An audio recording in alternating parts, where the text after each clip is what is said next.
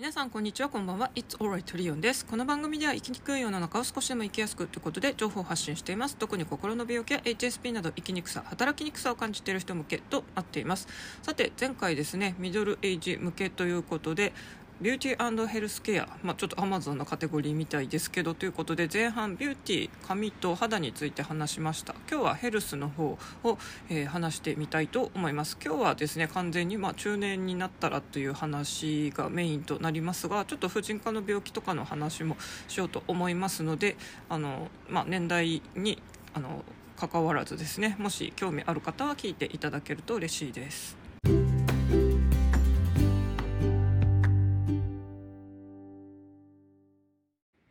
て今日はですねミドルエイジのヘルスケアということで、えー、ちょっと健康面の話をしようと思いますが今回話すのはですね私が実際病気を経験したとか検査を受けたとかですね、まあ、ある意味体験談であって私は医療従事者ではありませんのでもし医学的に何かですねあの間違ったことを言ってたらそれは私のなんか認識不足だったりしますのでそこら辺はご理解いただけたらと思います。まず取り上げたいのがですね目についてです。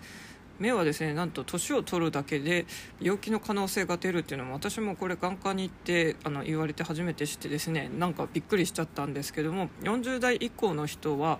えー検査を受けた方がいいというのがですね緑内障です、まあ、正直ですねあの若い時はこの緑内障とか白内障というのもあったりしてです、ね、名前も似てたりとかそもそもどういう病気なのっていうのは、まあ、あんまり調べることもなくですね。私も知りませんでした。私は遠近療養のコンタクトを入れてるのでですね、まあ、それの処方箋をあのもらうのに定期的に眼科に行くんですけどもそれで、まあ、40代過ぎてるということでですねあの検査やってみましょうということでそれからは一応定期的に受けてます。や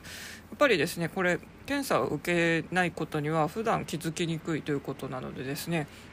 あの本当に意識してないことが多いこの緑内障の危険性ですけどもやっぱり40代以降の方は、まあ、人間ドックとか健康診断とかでこのオプションあるところだったらいいんですけど、まあ、私も人間ドックなんていうのはですね まだ受けたことないんですね。私は大企業とかのそんな福利厚生がすっごい整っている企業勤め最近はしてないですね、まあ、大企業には所属しててもですね、まあ、正社員じゃなかったりとかそういう感じで、えーなんか華々しい人間ドックとか受けたことがないので受けたとして普通の、まあ、一般的な健康診断ぐらいかなと思いますが、まあ、つけれるならオプションで人間ドックとかでつけるあとは別に人間ドックにつけなくてもですね眼科で定期的に受けるというのがおすすめです。まあ、どんな病気なのかっていうと本当にさらって言うとですね視野がだんだん狭くなってくるというえー、そうなのでですねやっぱりだんだん見えにくくなるのは困るのでですねきちんと検査を受けましょうということでした。でですね私これ12月にもまたコンタクトの処方箋とこの検査のために眼科行ったんですけども、まあ、最近ずっと異常はないとは言われてたんですけども一つですねちょっと気になるのがあったんでもし症状が出たらですねすぐ精密検査を受けた方がいいですよって言われてまあその時はそれで別に受けないで終わったんですけど今度ですねあの網膜のチェックをしてですね端っこの一部が少し薄くなっている部分があると指摘されました。でまあ、あの病名でなんとなく聞いたことがある網膜剥離とか多分よくボクシングの人とかがここ激しく目の辺りを殴られてこれになっちゃうよっていうのでなんか聞いたことがありますけどもまあ、それと一緒なのか何なのか私も詳しくは分からないんですけどその網膜が薄くなりすぎるとですね穴が開いちゃう時もあるそうなんですよ。でもう穴が開いちゃったらですねあの失明の危険性が出るということでですね もう怖いな失明ってなったら本当に怖いじゃないですか。なのでこれもやっぱり検査を受けるしかないですしあの非分症あの蚊が飛んでるようなとか虫が飛んでるように見えるっていう症状がこの兆しとなるそうなので、まあ、そそういう症状が出たらもうすぐに眼科で検査を受けてくださいって言われました。もう恐ろしいですね。これ年齢がこう重なる人40代以降の人はみんな危険性があるということなんですね。なんか老いっていうのは本当に辛いものがあるなと感じます。あとはですね、まあ、病気とはまた異なりますが目というとやっぱり年を重ねてきて症状が出てきがちなのが老眼ですね。で私はですね結構なんか友達同世代の中ではいろんなこと早く経験してるのかなという感じでですね。眼鏡を作ったのも多分早めでしたし、まあ、親の完全な介護っていうわけじゃないですけど一応親が本当に倒れたりしたとかですね。あの家バリアフリーにするよっていう、まあ、介護と言ってよければ介護というのか面倒っていうか世話っていうのかですね。ちょっとどの言葉に当てはまるか分かりませんけど介護というほどびっちりともうなんかずっとつきっきりだったっていうわけではないですけどそれでも世話をしてたという、まあ、介護。もう20代の時にあの人より早くちょっとだけ経験してたりとかですね。でこの老眼もですね 私は早く訪れまして40代前半でもやってきました、えー、私この前友達と会ってもですねやっぱりあの健康状態どう？って聞いて、まあ、なんとなく老眼かなって思うようになってきたよっていう感じでですねあの48ですよね私と同世代の人だと。の友達が、まあ、やっと老眼かなっていう気がするよぐらい言ってたんですけど私はもう多分ですね40歳になって少ししてすぐにですね見えづらくなってきたってその友達とかにも当時ですねわーわー見えないぞ老眼だとか言ってあの騒いでてですねまああのメガネショップとかにも相談したんですけども、まあ、見えづらいなら、遠近療養を作るしかないですよって言われたんですがやっぱりちょっと平均よりは早かったんですよね。あんまり早いうちからやるのもなんか良くないみたいな雰囲気で言われたりもよくしてるらしくてですね。あの私ももうちょっと様子見たらって言われたんですけど結局見えづらいんでですね。もう遠近療養の眼鏡40代前半で作っちゃいましたしあのその後はコンタクトもそれにトライしました。やっぱり近眼だけの眼鏡と違ってですね1つのレンズ特にコンタクトなんてあんなちっちゃいレンズの中にその遠くを見えるところと近くを見えるところって入ってんでですね正直近眼の眼鏡とかコンタクトよりはもうあのどっちもよく見えるっていう状態は諦めなきゃいけない。これもまた老いの悲しいところなんですけどもあのそれが嫌だったら本当にですね近眼のあの眼鏡で遠くを見る。で今度は近くを見るときは遠視老眼用のもう眼鏡をかけ替えるっていうちょこちょこかけ替えなきゃいけなくなるんでですね。まあやっぱり面倒くさいんで遠近療養でなんとなくこう折り合いをつけて過ごすっていう風になるのかなという気がします。で、えー、視力なんですけど私はですね ドキンガンなんですよ。両親が視力悪かったんでですね、まあ、自分も子供の頃からいつか近視になるっていう覚悟はまああったんですけど結構これも早くに経験してですね小学校高学年でも眼鏡を作りました。まだ私のクラスでは眼鏡かけてる子ほとんどいなかったんで結構あのなんか嫌だなと思ってて自分でですね眼鏡かけてる顔すっごい似合わないと思ってますしまあこれですねあの割と付き合ってる恋人とかからもですねあの眼鏡ない方がいいって、まあ、言われてたりしてですね。私は正直眼鏡かけないで過ごしたいんですよね。あの男性は眼鏡かけている方が素敵な眼鏡男子似合う人っていっぱいいるんですけどなんで女子はやっぱり眼鏡ない方が私は可愛いと思うんですよね。私もあのこの前もですね眼鏡壊れたんでちょっと眼鏡ショップであの作り変えなきゃなってフレームいろいろ当ててみたりして、まあ、カタログとかもあったんでですねあのモデルさんがいろんな形のこういうなんか顔別にありますよとかいろいろ紹介してるカタログを見たんですけど正直ですね 眼鏡ない方が女の子やっぱり可愛いなと思っちゃうんですよね。で眼鏡の顔はコンプレックスだったんですけど、まあ、小学校高学年の時はまだ遠くがちょっと見えづらいってだけなんで、まあ、たまに勉強で黒板見えづらい時とかだけ一時期かけてたんですけど中学校に入ると割とあの長い時間かけることになってですね、まあ、私の中学校はすごい人数も多くて私の小学校からそのまま進んだ人たちは割とですねあの普通の人たちだったんですけどちょっと近隣のあの小学校から来た人たちが割と札幌の中でも荒れ狂ってる地区と言われててですね、まあ、本当に性格悪いなんかまあ言葉悪いガキどもがいっぱい入ってきまして。でそういう人たちはですね特に変な男の子とかですね女の子のことすごい容姿とかでなんか嫌な言葉を浴びせたりというので私もそれに会いました、まあ、眼鏡かけてた頃から本当に成績良かったのもあのイメージとして合わさってもうガリ弁という雰囲気でですねなんか嫌になんか声かけられたりしたことがあったりして眼鏡の私は顔はすっごいコンプレックスなんですよね。で私の母もコンタクト利用者で、まあ、やっぱり女の子はそういう顔面コンプレックスがあるよねっていうのをあの母は割とデリカシーないタイプなんですけども、まあ、そのことに関しては分かってくれたようでですねこれもまた人より早くコンタクトデビューを中3でしてます。で最初はですね、えソフトコンタクトを作ったんですけど当時まだまだですね コンタクトの進化が今のように、えーと、追いついてなくてですね毎日煮沸消毒っていうのを本当に機器に入れてやってました。すっごいソフトコンタクトは手入れが大変だったんですよ、まあ、その代わり目に入れる時が割とデビューしやすくて入れやすいっていうのがあったんですけどであまりにもちょっとその煮沸が大変になったらですね高校に入ってから次に変える時にですねハードに変えました。私の母もハードだったんでですねまああの楽な方ということで。ただハードはですね ゴミが入るとめちゃくちゃ痛いんですよ。なんですけどもまああのなんとか山岳部とか山登りで本当に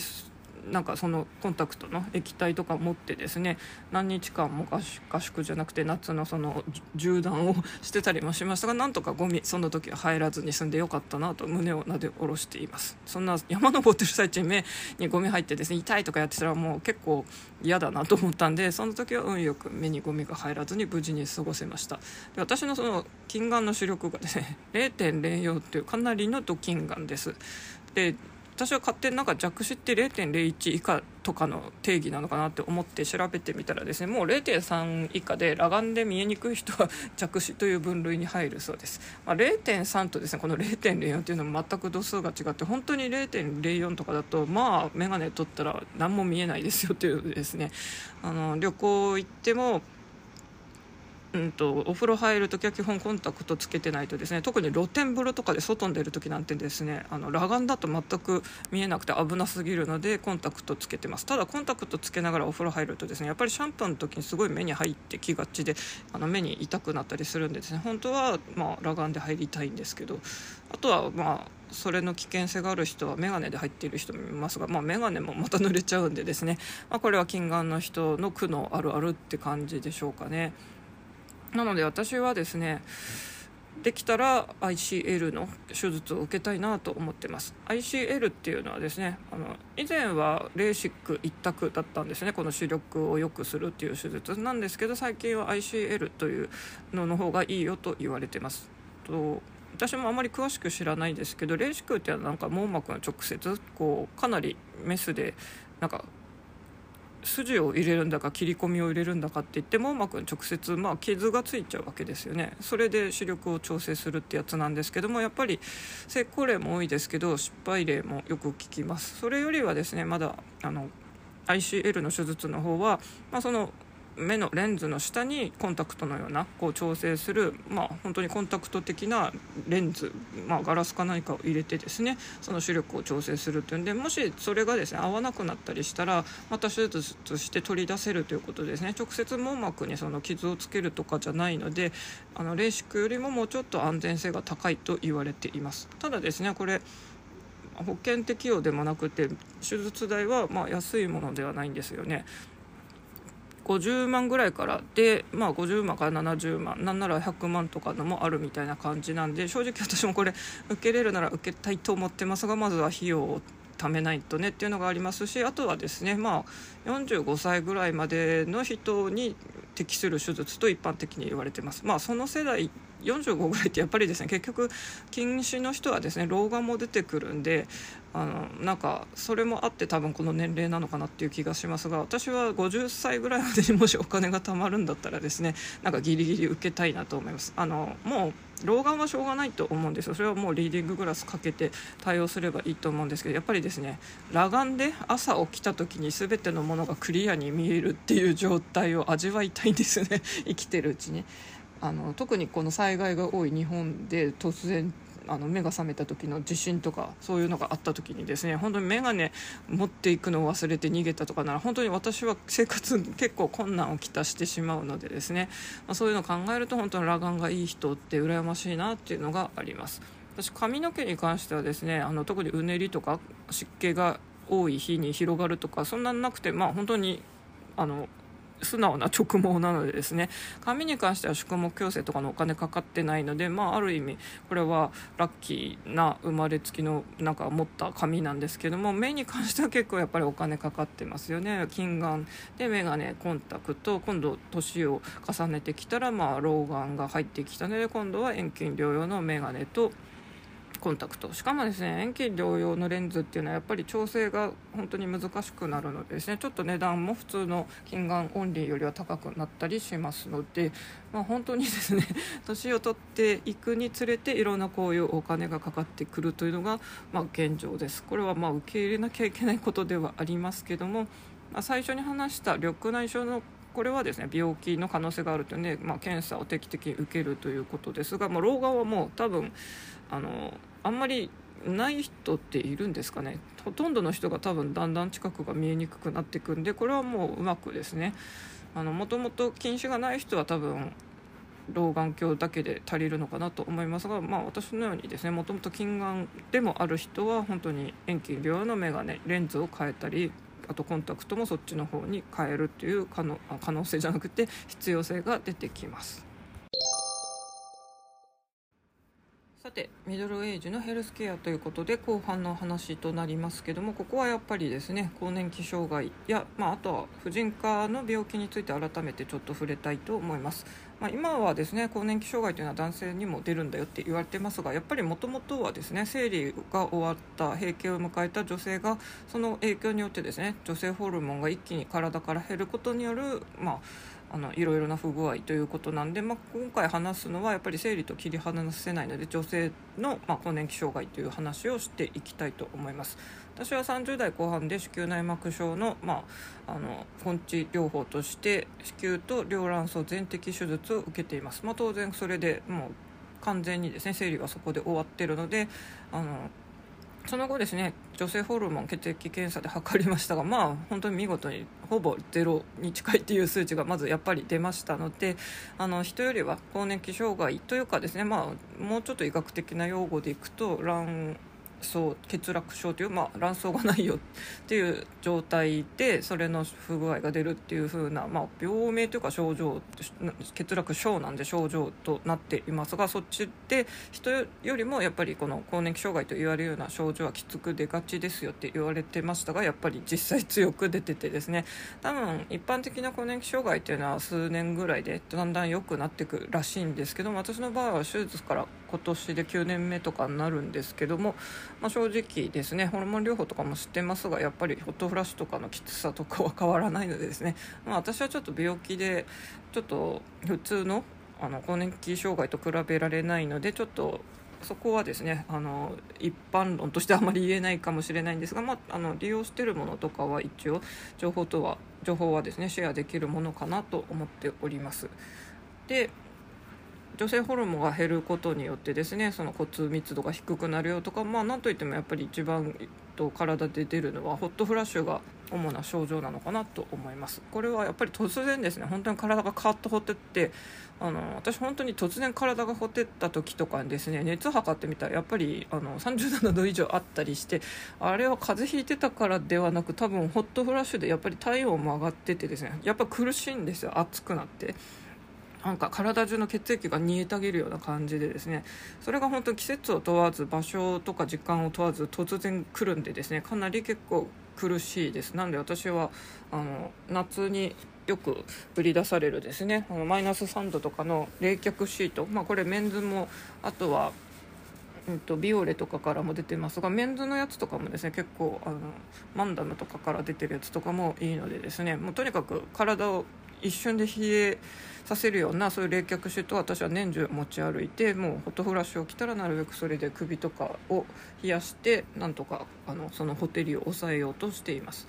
でまあこういう不快な症状のあの対応策としてですねホルモン補充療法というのがありまして私もこれ今、えっと、受けてます。私が受けてるやつはですね子宮がない人向けのエストロゲンというののみを補充するものですがもう私のように手術を受けてない人子宮のそういう筋腫とかで手術特に受けてない人はですね普通に子宮があると思いますのでこのエストロゲンプラス黄体ホルモンっていうのをあのどちらの作用もある方のホルモン補充をします。でと私の受けてるタイプは3つ取得方法がありまして飲み薬か貼り薬か、えー、塗り薬と言われてます。で私はですね、えっと、シール貼り薬を利用しています。でえー、まあ、私の場合はですねちょっとさっきも言ったように病気の絡み手術の絡みがあるのでですね、まあ、正直聞いてるか聞いてないかって言ったらなんとなく聞いてるかなぐらいで劇的にこれのためになんか良くなったよ改善されたよっていうのはありません。あとはですね一般的によく処方あの売っている薬市販薬で、まあ、命の母とかいろいろあると思いますが、まあ、私の場合はですね ちょっと効きません。これは本当に何度も言ってますが私の場合はもう手術で物理的に取り去ってですねあの症状きつく出るという状況になって本当に数値もゼロ近くになっているとですねあのそんじゃそこらの市販薬じゃ効くわけがないっていうのはまあしょうがないのかなと思ってます。でもあの一般的な人ならですねあの命の母で助かりましたっていう人とか、まあ、それに似たような薬でも OK な人もいますのでまずは市販薬とか試してみるのもいいと思いますし、うん、それじゃあちょっと微妙だなっていう人はやっぱり婦人科に行って更年期の症状が辛いんですって言って、まあ、実際数値測ってもらう。それは血液検査でできますとか本当にホルモン補充療法ってチャレンジしたいんですって相談してみれば、えっと、いいのかなと思います。ただですね私もこれへのホルモン補充療法は、まあ、大体50歳ぐらいで終わりにしましょうって言われてます。というのはやっぱり一般的な女性の体の平均の、まあ、大体あの目安の時期がですね50ぐらいで終わる人が多いよってことでそれ以上それを使ってるとですね今度は逆に乳がんリスクが高くなるというもうなんかあっちを補えばこっちがダメになるみたいなですね女性の体って複雑ですよね。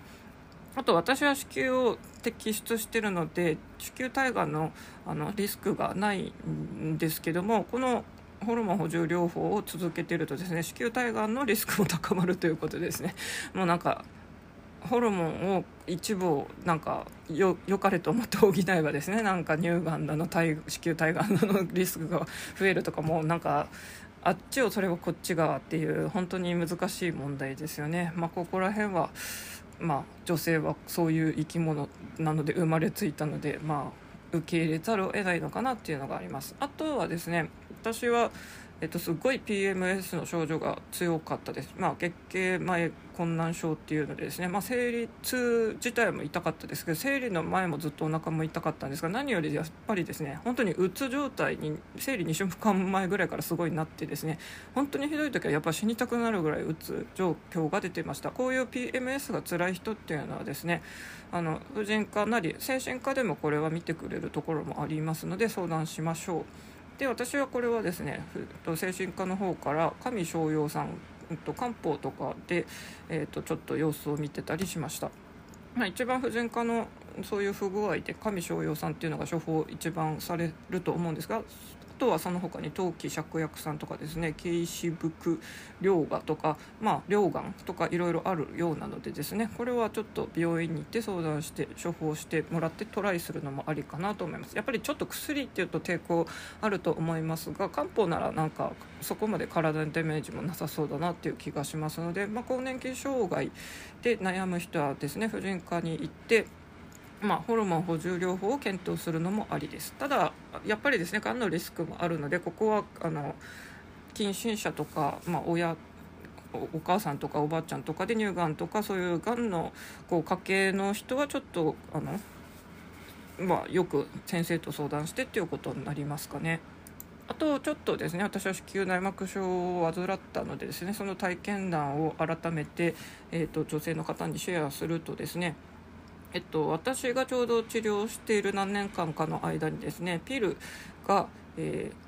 子宮内膜症の治療薬として1つ保険適用になりました。それまではですね 自費で払ってたんで本当にお金かかってたんですよ、まあ、病気ってやっぱり治療にお金かかりますよね。なんでこれはあの私にとってはすごいありがたいなと思いました。当時ルナベルというピルが子宮内膜症の治療薬として保険適用となりました。今はですねさらにこれのジェネリックでフリウェルというのも出てるそうです。あと私のその治療の時期はですねこのルナベルだけが適用されてたような思い出が思い出って言うと変ですね。なんか確か記憶がありますけども、えー、今はヤーズっていうピルも保険適用となっているようですよと。で私はヤーズは試したか分かんないんですけども基本ですねやっぱりこのピルは副作用も結構出がちでですね、まあ、いくつか種類があるのでいくつかチャレンジしてみて一番副作用の少ないのを選ぶのがいいのかなと思います。吐き気とかがやっぱり出がちなんですよ。私はルナベルが運よくですね副作用一番少なかったので、まあ、保険適用ちょうど子宮内膜症の薬ということでラッキーだったんですがヤーズは確か試してないんですけど他のいくつかは試しましたね。あとはですね、えー子宮筋腫の方とかに使われているというので、まあ、これ子宮内膜症の治療にも使われたりもしますけど友達もこの前子宮筋腫がすごい割とでっかくなってて今様子見だっていうのでですねディナゲスト錠を飲んでるという話を聞きました。ただですね私がさっき言ってたルナベルとこのディナゲストっていうのもまたちょっと成分が違います。さっきなんかいろいろエストロゲンとかいろいろ話しましたがそのあの辺りのですね中に入ってるものとか成分がちょっと違うのであの、まあ、子宮筋腫と子宮内膜症もまた別の病気となりますのでそこはですね自分の症状に合わせてあの、まあ、主治医と相談してですねあのどういう治療薬を使っていくのかっていうのは決めていったらいいのかなと思います。多分子宮の筋腫ってあのある程度の年齢になるとみんなちっちゃいのは絶対あってですね、まあ、それが大きくなると本当に手術で取り除かなきゃいけなくなると思うんですけどもあの基本的にそれ自体がこう悪性化するっていうのではないんですよね。筋腫っていうのは塊であって。で私がなった子宮内膜症の方は、まあ、大抵チョコレートの方とかはですね良性がほとんどなんですけどそれでも中には悪性の可能性も出るんでやっぱり取り出した後ですね組織のそのあの検査をして、まあ、良性か悪性かっていうのをですね教わる伝えられるっていうドキドキの瞬間もあったりしますのでですね、まあ、ちょっと別の病気ですというので正直婦人科の病気とかこのホルモンのこととかですね。あのピルの違いとかって私も当時はいろいろ調べてましたけど、まあ、結構複雑です。まあ、本当にさっきも言ってますけど女性の体はすごい複雑ですよね。その女性ホルモンを補うのにホルモン療法やったら今度は乳がんの可能性が高くなるとかですね 子宮体がんの可能性も高くなるとかもうやめてって感じなんですけどもだからこそですね私は変築林な宗教めいた変なスピ的になんか子宮の変なの一時期流行ったじゃないですか。なんか誰かがなんか言い出して子宮子宮活動っていうんですかなんかよくわかんないんですけどあの子宮宗教子宮教？よくわかんないですけど 私 ISP 好きじゃないんで。なんでなんかちょっと婦人科の病気で本当に苦しんでる私からしたらふざけんなとしか思いませんでしたがまあいろんな悪用する人もいるんだなとか全く根拠もない。まあああいう人たち一気になんかですね一時期もう根拠もなくそういう感じでですねなんか急に流行っては廃れましたよねっていうので。あとはですねまあやっぱりこう素人療法とそういう医学的なきちんと研究してたりあのお医者さんとか、まあ、専門家が発する情報とですねやっぱり全然あの違いますのでワーママハルさんっていうあのボイシーの人気パーソナリティいらっしゃいますけど彼女は心理学部出てるけどその後心理の仕事はしてないということなんですけどもその人とですねあのキエハルラジオというのでキエさんという方がこの方はもう心理の国家資格もあのカウンセラーの資格を持っている方がですね心理学について語るっていうポッドキャストキエハル心理学ってやってるんで私はそっちもワーママハルさんのボイシーとともに聞いてるんですけども、まあ、あそこでですねよく あのたまに資格もないのになんか民間療法的にカウンセリングしてるとかですねちょっと宗教的な雰囲気もあの出てる人もいたりしたんですけど多分その人を指してですね 揶揄してあの突然ギター弾き出したりしたら危ないですよとかよく言ってるんですけど私は多分これは該当者はあの人のことをあの言ってんだなっていうふうに思いますが、まあ、その人とその子宮のなんちゃらっていう変な宗教っぽいことを言い出した人も、まあ、ある意味みんな一味というか仲間と言われてますけども本当にそういうですねエセ宗教じゃないですけど、まあ、信者ビジネスで金を巻き上げるみたいな人も悪い教祖とかもいますので、まあ、そういうのには引っかからないようにしたいですよねと。私は結構インプットがやたらと量が多いんでですね。であと体にいいとかいうのは結構自分でなんか取り入れてやりだすタイプなんでなんか意外と詐欺とか騙されやすいんじゃないのとか 友達に心配されますが私はそういうとこは結構きちんと見分けはついたりしますしそういう変ちくりなのに騙されませんし多分私は騙すか騙されるかってどっちのタイプかって私は騙す方が多分できる方だと思うのでですね。あのまあ、もしかして私が変築りな宗教とか開いたら教祖さんになれるのかもしれませんし私が師匠と呼んでるピアノ仲間の年上の友達はですね私をよりパワーアップしたような人なんでですね。私が結構あのメンターと思ってる、まあ、主治医もそうですけど絶対この人たち宗教を開いたらすごい人気競争となってお金巻き上げられるだろうなと思います、まあ、それはちょっと余談なんですけども、まあ、そういう変築りなですね人の弱みにつけ込むあのスピ系の人もいたりしますので特にこの婦人科も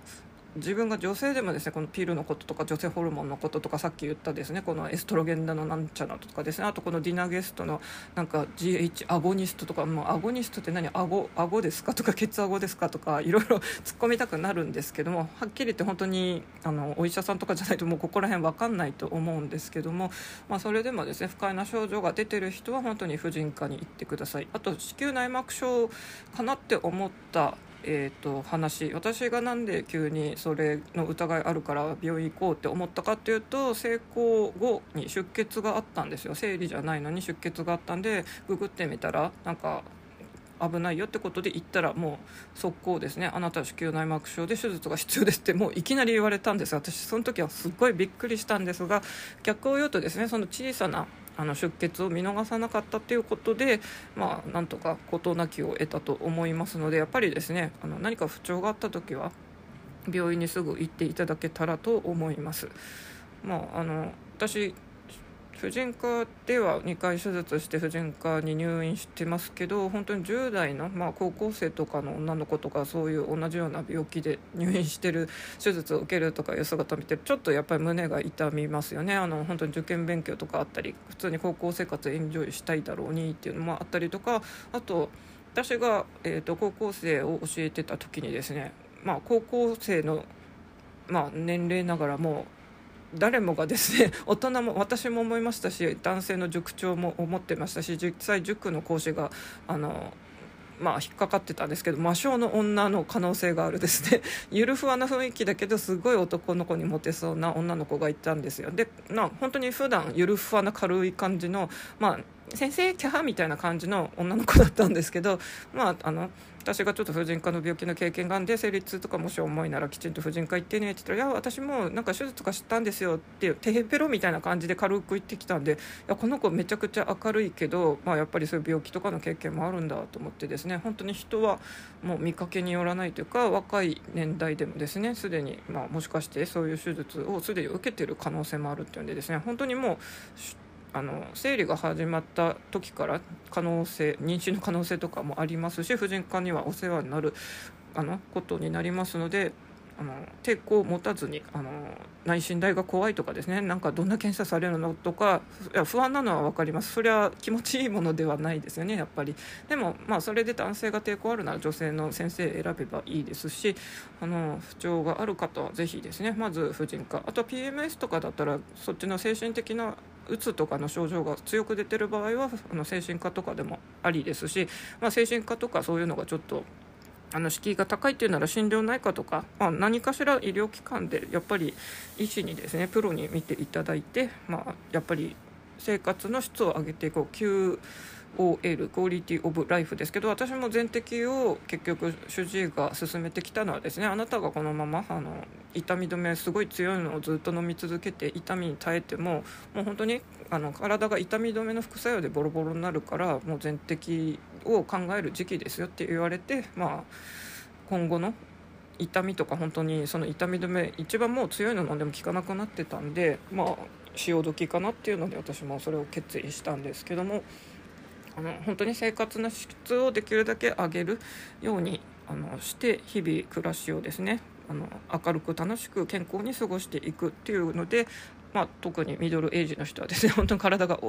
衰えていきますので健康に気をつけたいですよね。私はもうこんな長々と語っていながらですねあのこの手術の影響で非常に今血液検査の数値がですね中性脂肪も高いんですけどもコレステロールあの悪玉が非常に高くなっててですね、まあ、手術の副作用みたいな感じで悪い影響としてはやっぱり脂肪の値とかがすごい高くなるんで本当に血管詰まる病気とかのリスクにはちょっと注意しましょうってやっぱり言われてて今数値がどんどんそう危険度が高まってんでですね、ま、私も母親が脳梗塞とかしてるんで遺伝的にそういう血管詰まり詰まりやすいかもしれない。ないですね。私も宣言します。今年こそダイエットします。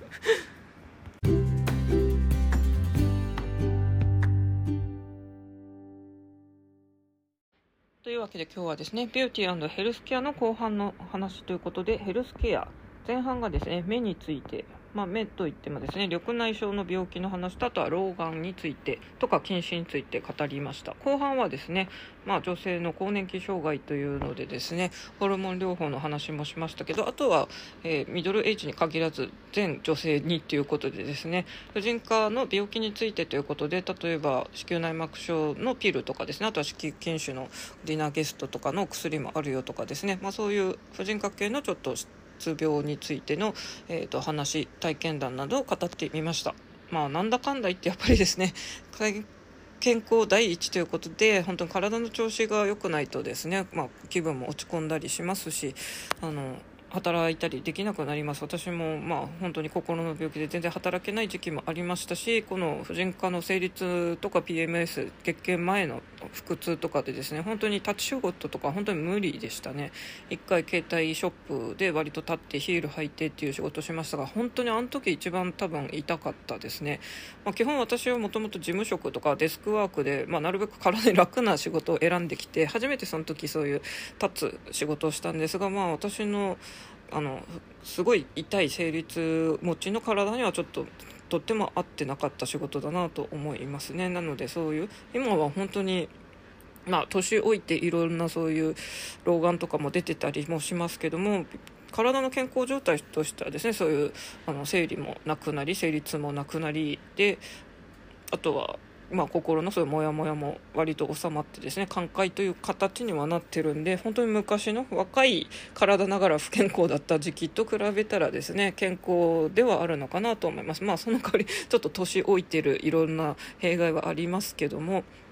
それでもですねやっぱり健康で心が落ち着いてる方が過ごしやすいなと思います。まあ惜しむらくはですね20代30代女性としては肉体的に一番こう美しく恋愛とかも楽しめるような時期にですねやっぱり心の病気とか婦人科の病気でですねほとんどなんかもう病気の総合者照射的にすごい何個も病院に通院してたりしてですね本当になんか入院手術薬通院通訳通訳じゃなくてあの薬を飲むとかですねなんかそういう人生その時期はそういうのがメインだったなと思いますので、まあ、そこはちょっと惜しむらくですけどもそれでも今こうやって治った自分を、まあ、振り返ってみれば良かったなと思ってます。あとですね本当に私婦人科の手術を受けるまではめちゃくちゃ寒がり冷え性であともう一個めちゃくちゃ便秘だったんですよ。まあ、多分血行が悪かったのとかが影響してると思うんですけど、まあ、手術を受けたことでですねそれほどもう冷え性の症状はなくなってですね、まあ、その後ホットフラッシュが起きるようになったり逆に暑がりになったりしたんですけどもと便秘症が解消されたのも、うん、助かりましたねなので本当に、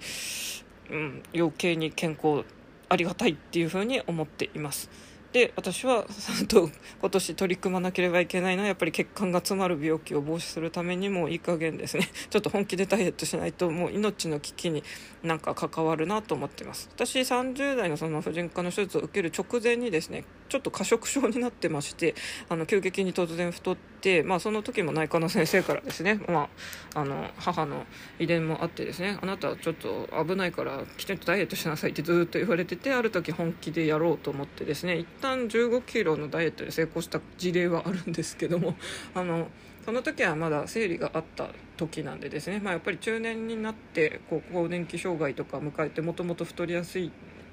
年代でもあるんでですね なんか昔のように楽にでもないですけどあの時も半年ぐらいかけてじわじわ落としてて食事をやっぱり減らしてったんですけども同じように痩せれるのかなっていうのもあってずっとこのまま取り組まずにいたらどんどん悪化というかですね 数値も悪くなってきてあの体重もデスクワークじゃなくてテレワークでどんどんまた太ってきてるのでですねいい加減やばいと思うので今年こそ少しでもいいのであのダイエットしなきゃなと。えーと、札幌でいろいろ美味しいお菓子も買ってきましたが、まあ、毎日食べててだんだんなくなってもうそこをつく様子なのでですねいい加減お菓子もちょっと一時期我慢してあのダイエットに取り組みたいなと思ってます。で私のようなですねこのコレステロール値とかがちょっとだんだん高くなっている人はですね本当に一生薬を飲んで抑えるみたいなのもなんか取り入れないとダメかもしれないって前内科の先生に言われたりしたのですね。なんか本当にあの一つ良くなってもまた一つみたいな感じではありますけどもそれでもまああのうまく付き合っていてですね健康な体をキープできたらなというのがあります。でそういう病気の問題もありますしあの前半の方で話したまあビューティーって言ってますけど何でしょうねおといお手入れ。例えば私前回ですねあの化粧水とかの残りを手にも伸ばしましょうって言って、まあ、手の甲には塗ってたんですけどよくよく見たらですねやっぱりあの火事で洗い物とかするのでですね右手の指先とかよく見たらすごいもう干からびてカピカピに乾燥してかなんかささくれて皮むけてるところとかもあるんでですね。あやっぱり本当に保湿しないとなんか手がかわいそうじゃんみたいに思って手の甲の見えるとこばっかりじゃなくて指先とかまできっちりクリームとかで毎日保湿しないとやっぱりカサカサだなって思ったりしてですね、まあ、そういうこう細部を指先とか足の先とかにケアをするっていうのがですねなんか体自体も喜ぶっていうのもなんか私もいろんな本とか読んだり本当に体についても研究したりしたのでですね、まあ、そういうのでも書いてたりしましたね。細部にもまあ気を使いみたいな感じで、えっと、皆さんも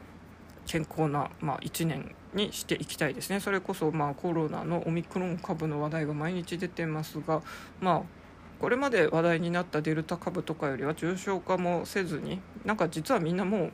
かかってるかもしれないけど症状が出てないんだよみたいな話もあります。まあどこの地域でもだんだん感染者数増えてきてるというのでですねあのまたしばらくあの遠いところに行けなくなるのかなっていうんで私も